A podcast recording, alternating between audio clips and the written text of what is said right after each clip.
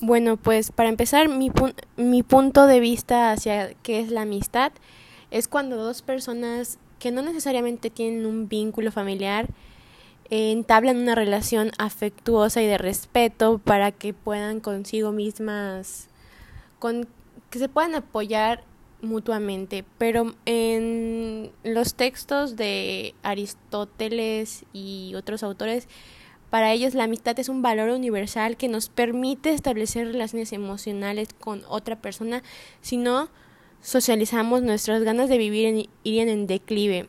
Es algo especialmente valioso, diríamos que algo, eh, que algo único en la vida de los seres humanos por, por lo que es importante en nuestras vidas. Es un querer recíproco y mutuo que es reconocido por ambas partes.